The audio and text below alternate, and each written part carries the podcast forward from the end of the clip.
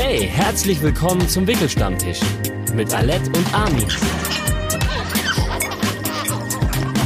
Ein Podcast der AOK Baden-Württemberg. Da sind wir wieder. Ich bin Alette, Zweifachmama von zwei Söhnen, drei und sieben. Und ich bin Armin und ich freue mich auf das heutige Thema, ehrlich gesagt. Unseres weil's, Wickelstammtisch Äh, genau, Wickelstammtisch. Weil es bei mir noch super frisch ist und ähm, die Schwangerschaft und die Geburt, ich rede auch schon Schwangerschaft, na, als wäre ich selber schwanger gewesen. Ja, warst du ja auch irgendwie auf War ich auch mit, Ja. habe auch mit zugenommen ein bisschen, Ja. aber anderes Thema. Und äh, es ist so knapp Ja. her, vier Monate bei mir, ähm, das wirklich, also als wäre es gestern gewesen bei mir. Ja, genau, das ist unser Thema heute. Schwangerschaft und die ersten Tage vor der Geburt. Äh, also die letzten Tage vor der Geburt. und ähm, wir werden später noch, äh, also wundert euch nicht, falls es klingelt, Dr. Sabine Knappstein kommt noch vorbei. Ja. Ist eine Frauenärztin der AOK Baden-Württemberg und wird uns äh, ein bisschen was erzählen, weil sie sich natürlich viel besser auskennt als Ja. wir. Sie hat auch selber Kinder übrigens, also das finde ich immer gut bei einer Frauenärztin. Ja, genau. Die Schwangerschaft. Also ich war mega gerne schwanger. Ich fand's super. Ich finde, man hat als Frau, wenn man schwanger ist, so eine Sonderstellung in der Gesellschaft. Man ist irgendwie irgendwie behandeln einen alle anders, als wenn man nicht schwanger ist. Irgendwie ein bisschen besser. Aber was ich auch total lustig finde, meine Mutter hat immer gesagt, ich bin bei meiner ersten Schwangerschaft bin ich ähm, mit den Öffentlichen gefahren. Und hat meine Mutter zu mir gesagt so am Anfang, ach und es wird so schön, wenn sie dann aufstehen in der Bahn für dich. Und ich habe zu meiner Mutter dann später gesagt, du, ich Kein kann froh Schwein. sein, wenn sie mich nicht die Rolltreppe runterschubsen, weil es ich kommt- nicht schnell genug bin. Es kommt selten vor, aber es kann passieren. Aber ich finde so, also das- das Grundsätzliche in der Schwangerschaft ist auch, ich finde so eine Vorfreude, um, um Ja. mit dem Positiven mal Ja. zu beginnen. Ne? Du Ja. hast so eine, finde die Natur hat das ganz toll eingerichtet, dass sie dir auch neun Monate Zeit gibt, um dich äh, vorzubereiten und auch als Mann, also du fieberst der Sache dann so entgegen. Und ganz ehrlich, ich finde diese Ta Zeit tut auch unfassbar gut, um sich äh, vorzubereiten auf alles, was kommt und äh, das Step by Step irgendwie so anzunehmen auch und zu, zu verarbeiten. Ja. Nee, also ich fand's auch äh, super. Und obwohl ich hatte ja ähm, Schwangerschaftsdiabetes, Gestationsdiabetes nennt man das. Übrigens, weil wir ja schon so klugscheißerisch unterwegs sind, von wegen es heißt Hebamme und nicht Hebamme. Es ist der Diabetes, nicht Der die Diabetes. Diabetes. Okay. Again what Hashtag learned. Genau. Und das ist, also ich musste tatsächlich beim ersten Insulin spritzen in den Bauch. Mit so einer kleinen, das ist ja nur so eine ganz Das ist nur die kurze, ne? Das ist Ja. so vier Millimeter lang, aber wenn du das in den Bauch tust und Ja. genau in dem Moment, wo du spritzen willst, tritt das Kind Ja. und die Nadel geht raus und schlägt an einer anderen Stelle im Bauch wieder ein. Das ist super. Aber wirklich, ich weiß nicht, ob es an den Hormonen liegt. All das war völlig wurscht. Ich fand's toll. Ich finde auch Frauen werden attraktiver in der Schwangerschaft. Also ich habe das ehrlich gesagt, Äh. ne, fand sie nicht, ne? Weil du, man sagt ja immer, man wird dicker und dicker und am Ende hat man so diese Walrusphase. Fand ich gar nicht. Ich finde irgendwie, das wirkt sich total gut auf die Optik aus und äh, die Ausstrahlung nimmt zu und es hat irgendwie, es ist so ein Entstehungsprozess. Es ist so ein bisschen. strahlt so von innen. Und ich guck die Fotos an und denk mir, ey, ich habe nicht gestrahlt, ich war grau. Das Licht war aus. Gut, aber die Fotos nach der Geburt, wenn du ehrlich bist, waren noch schlimmer. ja, oder? das stimmt. Insofern.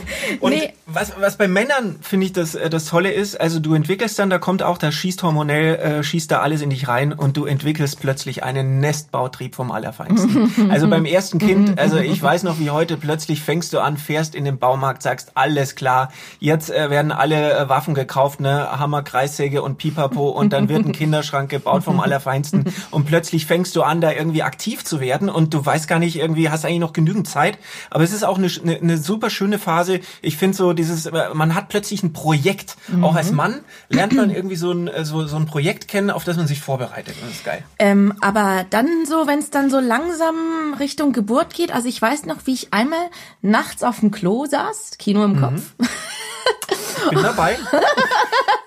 und so übermüdet da saß und dachte, ach du Schande, jetzt muss ich dieses Kind zur Welt bringen. Das war für mich dann wirklich so, jetzt kann ich nicht mehr zurück.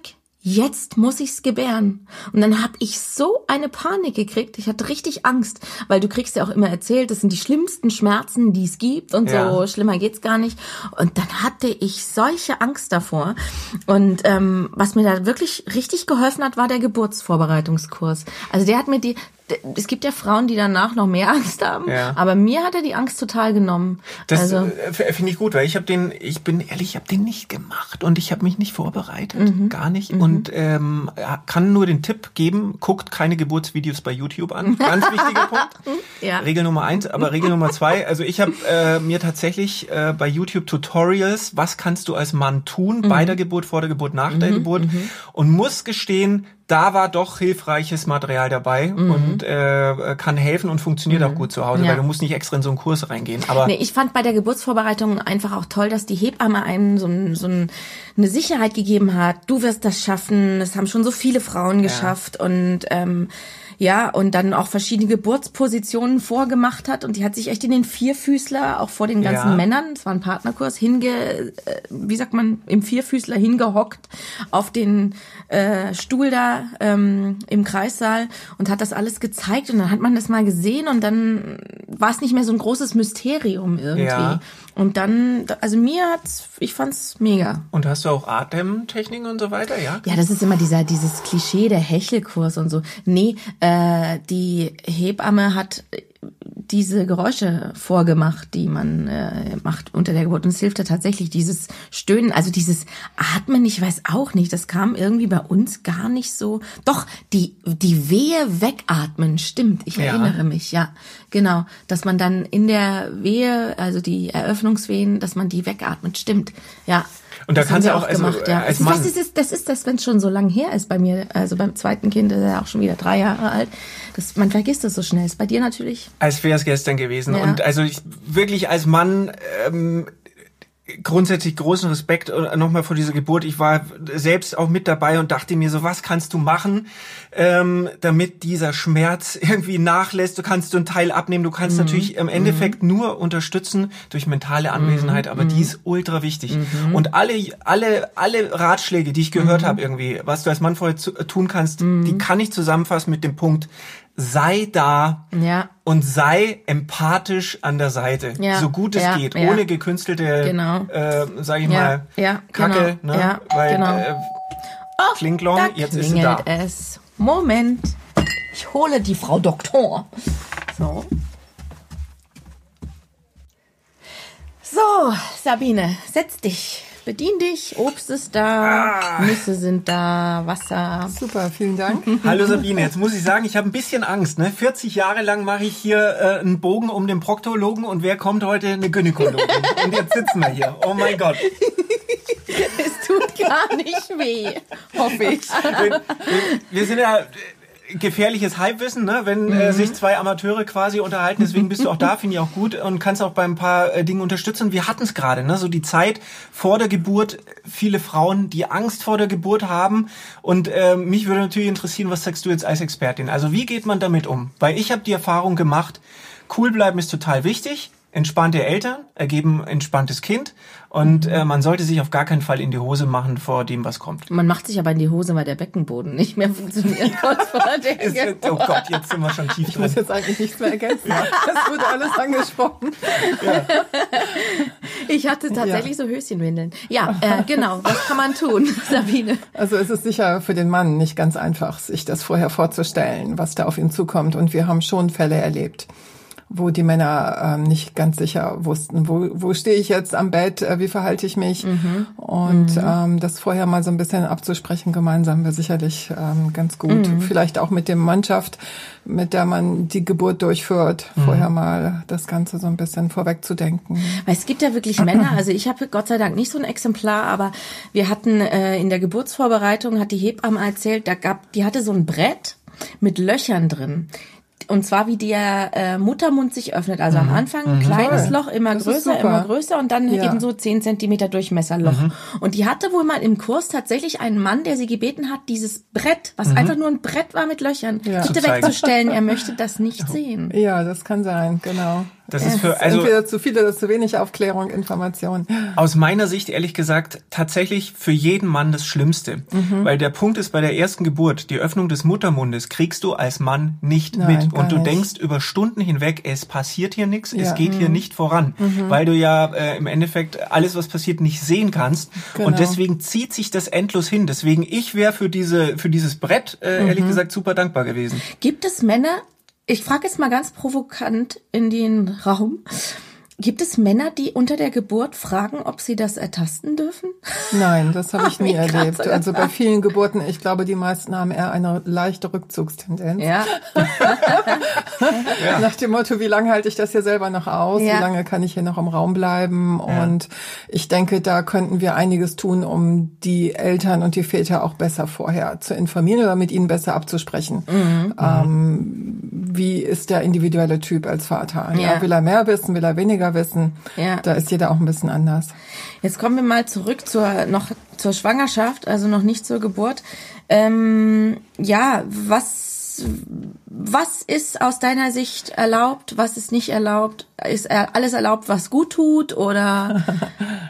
Ähm, also was gut tut fürs Baby ist alles, was die Entwicklung fördert. Ähm, man kann sich ja vorstellen, aus so zwei Zellen wird ein völlig neues menschliches Wesen. Das ist ohnehin ein Wunder, was wir immer noch nicht ganz verstehen können. Und was man mit ganz großem Respekt ähm, betrachten muss. Dank Ultraschall können wir da Einblick haben inzwischen.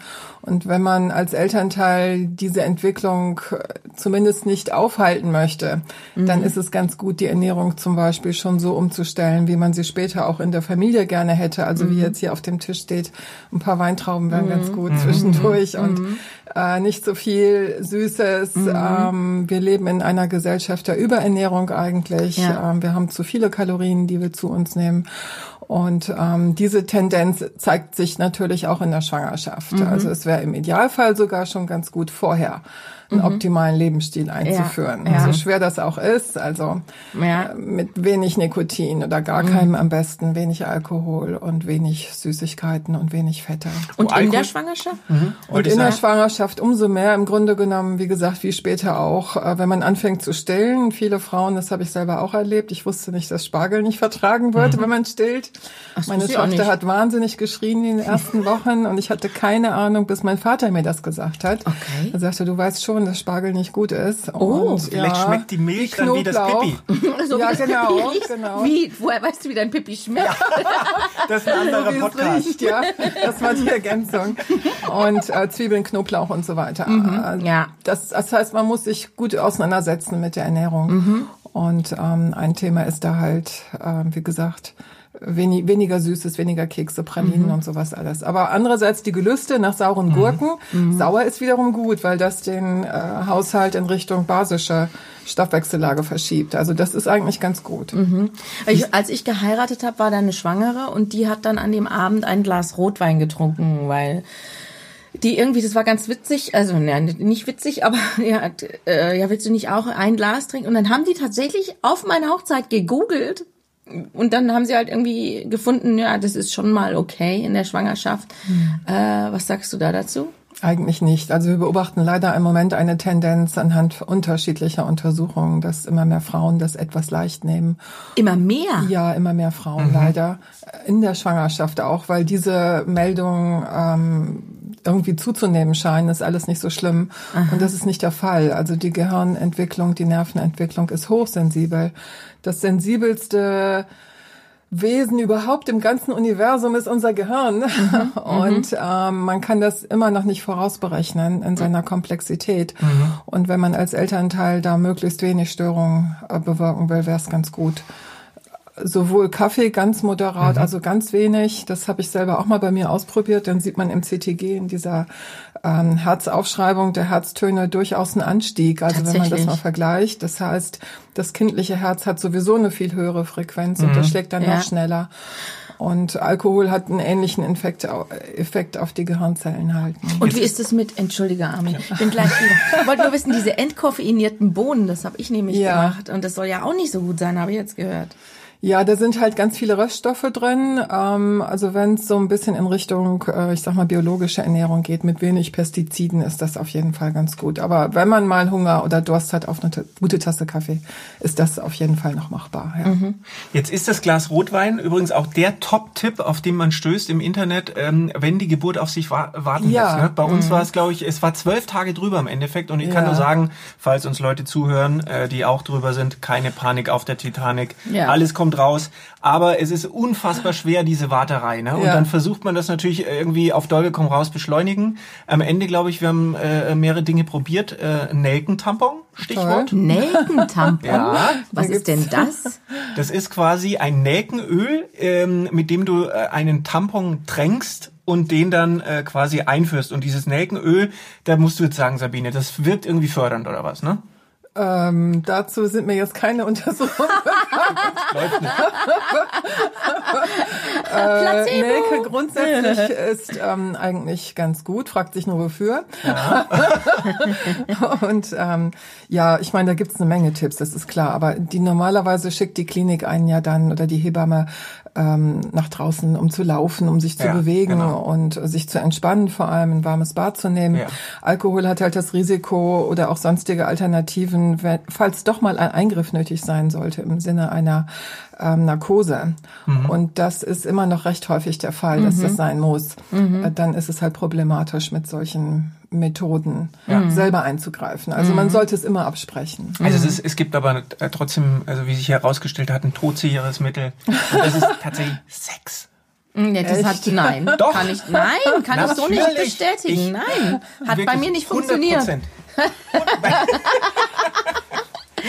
Es hat nicht funktioniert bei Soll ich mir. was dazu sagen? Ja, bitte. Das hängt von der Dosierung ab. Äh, was bedeutet das jetzt? Eher Das häufiger heißt, oder eher weniger? Ähm, nein, das äh, Sperma hat Ja. tatsächlich äh, Prostaglandine in sich, die ähm, die Bewegung des Uterus fördern.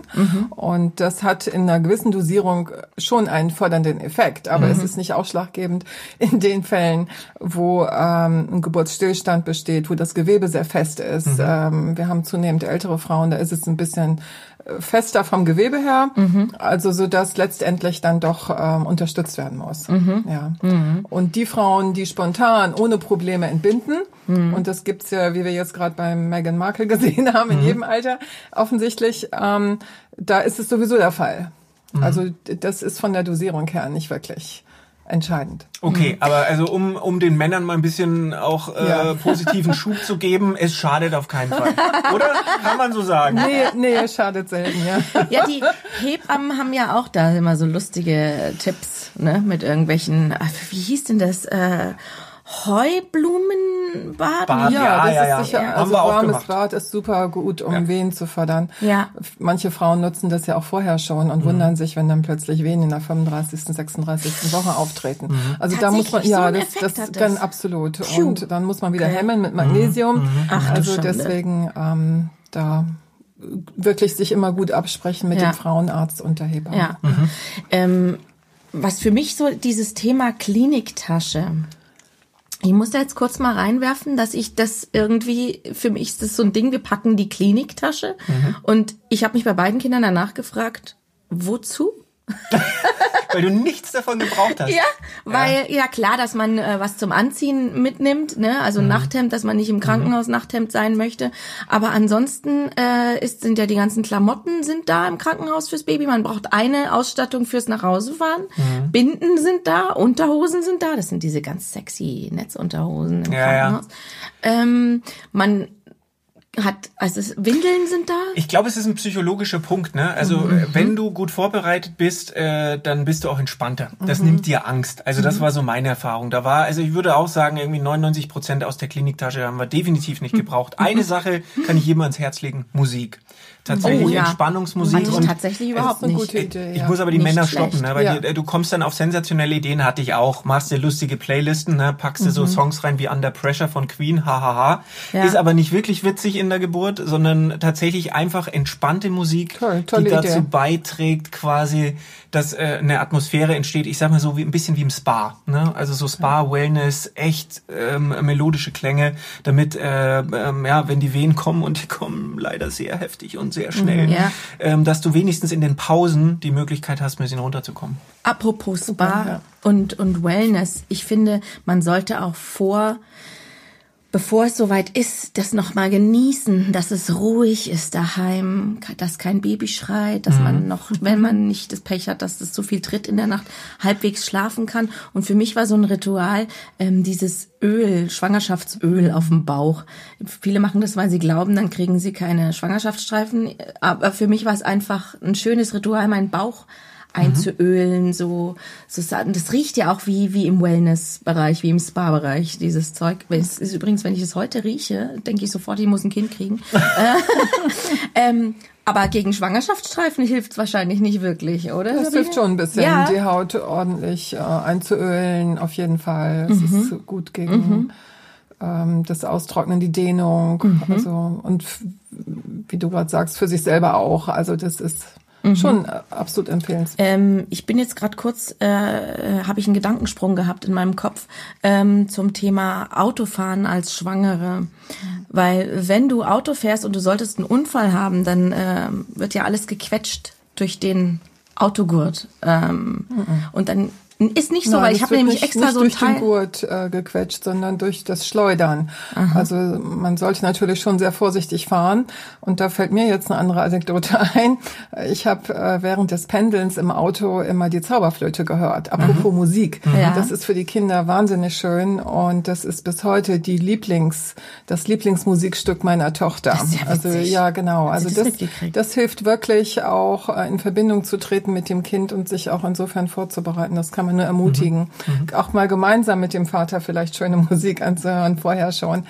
Ähm, das prägt alles. Also das ist viel wichtiger, als äh, sich Gedanken zu machen über den Gurt. Ja. Das klappt alles super. Wir Also- haben manchmal Unfälle erlebt in der Klinik, aber wirklich extrem selten. Aber ich habe mir nämlich extra so ein Ding gekauft, was den Ja. Gurt nach unten hält. Das ist überflüssig. Ja, ganz genau. Okay. Das ähm, ist nicht das, also der Gurt hält auf jeden Fall und das ist eine super Sache, ja. Insgesamt fand ich ja spannend, ne, dass so ein, so ein, so ein Babybauch ähm, ja sehr schnell zum Allgemeingut wird. Also ich sag mal Familienfeier, ne? Ja. ja aber meine Freundin wurde dann angetatscht ne, vom Onkel, der sagt, auf. Mensch, sechster Monat ist ja spitze, wo ich mir dachte, geh ihm doch mal an den Bierbauch und sag, Mensch, hast du letztes halbes Jahr aber Ja, auch der wieder ein findet es bisschen wahrscheinlich noch toll, wenn sie ihn anfasst.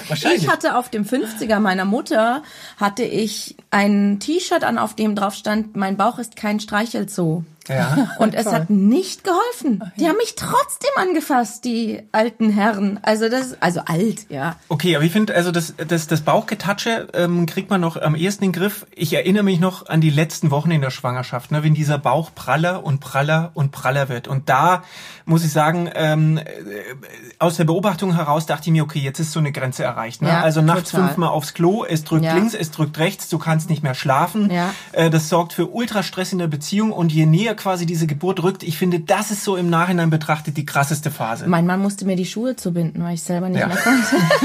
Da hat meine, Frau hat einen Tränenausbruch gehabt, deswegen, weil dann die Emotionalität ja auch dazu kommt. Ja. Ne? Wenn du sowas dann nicht mehr schaffst, Ja, solche Aufgaben, dann plötzlich, also merkst du irgendwie, die Emotionen liegen auch noch blank. Ja. Das ist so irgendwie, äh, wo du denkst, oh mein Gott, was mache ich denn jetzt? Ich bin leider kein Psychologe. Ja. Waren die Geburten im Winter oder im Sommer? Ja, ja, für, für Winter, doch, tatsächlich. Ich habe die Jacken meines Mannes getragen und die sind natürlich wunderschön, nicht? ja, ja, es ist schon äh, krass und man kann sich ja dann auch weiter verunsichern lassen. Was sagst denn du, Sabine, zu solchen Newslettern oder zu solchen Seiten? Und vielleicht wird es ja auch in manchen Frauenarztpraxen verteilt, wo man lesen kann, was in der wievielten Woche so passiert und was man so empfinden sollte oder also das fand ich äh, hat mich sehr verunsichert oder hätte mich verunsichern können, wenn dann da steht, du fühlst dein Kind so und so oft und das ist gar nicht so. Findest du, dass das so ebenförmig abläuft und dass, wenn man das nicht hat, man automatisch sich Gedanken machen muss? Oder ist jede Schwangerschaft anders bei jeder Frau oder? Ja, so ein paar Basics sollte man schon wissen halt. Wie entwickelt sich das Kind? Wann kommen die ersten Kindsbewegungen? Worauf Mhm. muss ich, wie gesagt, bei der Ernährung achten? Ähm, was wirklich ganz wichtig ist, ähm, keinen Rohmilchkäse zu essen. Mhm. Also ich habe da leider auch einige unangenehme Dinge erleben müssen, jetzt als Frauenärztin in der Klinik Mhm. auch. Also gerade ganz zum Schluss, wenn man nochmal denkt, ach, jetzt haust du dir nochmal eine Pizza rein Mhm. oder einen schönen Salat mit ganz viel Schafskäse beim Griechen. Mhm. Ähm, das bitte nicht, weil da sind lebensgefährliche Bakterien dann für die Mhm. Babys drin und das überleben sie im Zweifel nicht. Also da muss man sich schon gut informieren lassen Mhm. beim Frauenarzt. Äh, was darf ich essen? Wie soll ich leben? Wie gesagt, wir hatten schon einige Dinge angesprochen und das wirklich auch ernst nehmen Mhm. und beherzigen. Also nicht so ganz locker. Und also es ist sicher schwierig, diese Gratwanderung zwischen zu viele Infos und jeder Mhm. Nachbar hat noch mal was und jede Kollegin und jeder Verwandter Mhm. äh, bis hin zu dem, was ist wirklich valide und, und was muss man einfach beherzigen. Also ich denke, der Frauenarzt äh, sollte schon der erste Ansprechpartner sein. Ja. Weil es ist ja, fängt ja schon mit diesen, mit diesen Folio, äh, wenn man Folsäure Genau. zunimmt, da gibt's diese schweineteuren und Ja, die ganz genau. günstigen. Und Ja. in der ersten Schwangerschaft hatte ich eine Frauenärztin, die hat mir halt diese schweineteuren empfohlen. Mhm. Ja. Und in der zweiten hatte ich eine andere, die hat gesagt, es gibt übrigens auch die und die. Genau. Die kosten irgendwie ein Zehntel. Das ist egal, ganz genau. Ja. Hauptsache, es ist eine entsprechende richtige Dosierung enthalten und man weiß, wie man sie einnehmen soll in dieser. Dosierung. Ja. Was ich auch total praktisch fand, war ähm, diese pH-Wert, diese Handschuhe, wo man den pH-Wert in der Scheide messen kann, falls man irgendwie eine. Ja, ähm, es gibt halt Frauen, die sind anfällig für eine Infektion Ja. und damit kann man das schon schauen, ob alles in Ordnung ist. Sollte immer schön gelb sein. Ähm, das macht ja die Frauenärztin übrigens auch bei den Vorsorgeuntersuchungen. Und gleichzeitig kann man damit aber auch feststellen zur Geburt hin, wenn man merkt, es tritt Flüssigkeit aus, ob das jetzt nur Ausfluss ist oder ob es gar Fruchtwasser ist. Ja, oder? ganz vorsichtig. Also alles, was man selber manipuliert in dem Bereich, bringt natürlich auch Keime in die Region. Also deswegen ähm, würde ich das eigentlich im Normalfall nicht machen. Es sei denn, man ist selber ein bisschen medizinisch geschult. okay. Äh, alle, alle Manipulationen im Scheideneingangsbereich können Keimaufsteigung äh, befördern. Gilt übrigens auch dann für den Sexualverkehr. Der kann auch durchaus äh, Wehen befördern durch ähm, Einbringen von Bakterien oder eben auch einfach durch den durch die Inhaltsstoffe ähm, und und deswegen wäre ich da sehr zurückhaltend. Also, Also- das sollte man wirklich mit dem Frauenarzt auch wieder gut absprechen. Äh, was macht da Sinn und womit äh, löst man was aus und sich dann erst entscheiden. Wie ist es denn mit Schwimmen? Weil ich habe festgestellt, also in den letzten Wochen, es, es geht eigentlich nicht mehr viel. Also Couchabende, sage ich mal, Genau. super. Aber auch das, oh, ich kann nicht mehr sitzen, genau. ich kann nicht mehr liegen. Was halt gut ist, ne, ich hab's dann mal so ver, ver, verglichen, so Nilpferd und Wasser und Ja. Auftrieb, ne, das ist einfach nochmal, wirklich, Schwimmen ist einfach, Das ist eine es geht noch sehr. Ja, gut. die Schwerkraft lässt dann nach. Genau. Aber du hast natürlich auch, äh, also Schwimmbäder, ne, vor allem Whirlpools, glaube ich, große Keimgefahr. Ja, stimmt auch, genau. Auch das gleich, ganz wirklich super gutes Thema. Ganz wichtig mit dem Frauenarzt abzusprechen. Was halten Sie davon, wenn ich das und das mache? Es gibt Frauen, die können super noch äh, aufs Pferd steigen und ihre Reitsportarten durchführen, haben keine Probleme. Und es gibt andere, die sind ganz anfällig und entwickeln dann doch eine vorzeitige Wehentätigkeit mit Sprengung der Fruchtblase. Ähm, das hängt auch damit zusammen, wie der Muttermund selber vorbehandelt wurde, eventuell. Manche haben Operationen schon in der Region gehabt. Also es ist wirklich sehr unterschiedlich. Ich war übrigens Mythos, ne? Apropos Mythos, äh, Fruchtblase. Ich war als Mann bombensicher, dass ja jede Fruchtblase platzt. Ist aber Quatsch, habe ich gelernt, ne? Auch verschieden. Und Ja. manchmal passiert gar nichts. Genau. Und es ist auch nicht Ganz immer ein langsam. Flatsch, sondern Genau. manchmal tröpfchenweise oder so. ganz ja. genau. Und bei manchen muss man es öffnen sogar. Ja, genau. Ja, Es ist so unterschiedlich wie die Kinder, ne? ja. Bei uns war es sogar der Arzt, weil der Arzt hat dann irgendwie also Untersuchungen gemacht, meinte, hups, jetzt bin ich. der hat, hat mal angepiekst den man Ballon. weiß es wirklich manchmal nicht. Oh, mein Ja. Handy klingelt. Das heißt Vorurteilsbingo. Dann soll ich wieder das Ja, erste du kannst mal wieder Vorurteil. die erste Karte nehmen vom Stapel. Schwangere leiden an Schwangerschaftsdemenz. Stopp. An der Stelle. Stopp. Egal, was ihr jetzt sagt, Sabine, ich will es, glaube ich, gar nicht wissen, weil wahrscheinlich wird es jetzt gleich abgestritten wissenschaftlich, aber ich weiß es besser. Wirklich. Es ist so. Schwangerschaftsdemenz, definitiv. Ich habe also wirklich ich hatte Situationen mit meiner Frau, äh, wo sie zu mir sagt, Mensch, räum doch bitte mal die Waschmaschine aus. Ich gehe zur Waschmaschine, sag, in der Waschmaschine ist nichts drin. Dann meinte sie, ach so, nee, ich meinte Spülmaschine.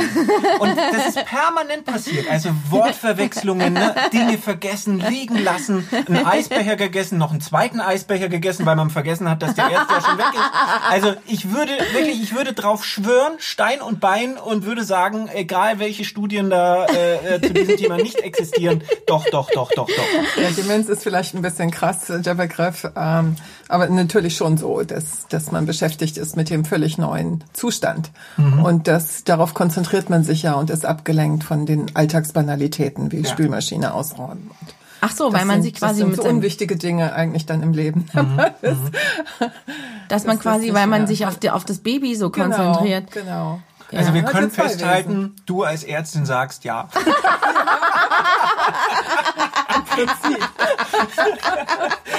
Ich glaube, Okay. das ist, nennt man in den Mund gelegt. so ungefähr.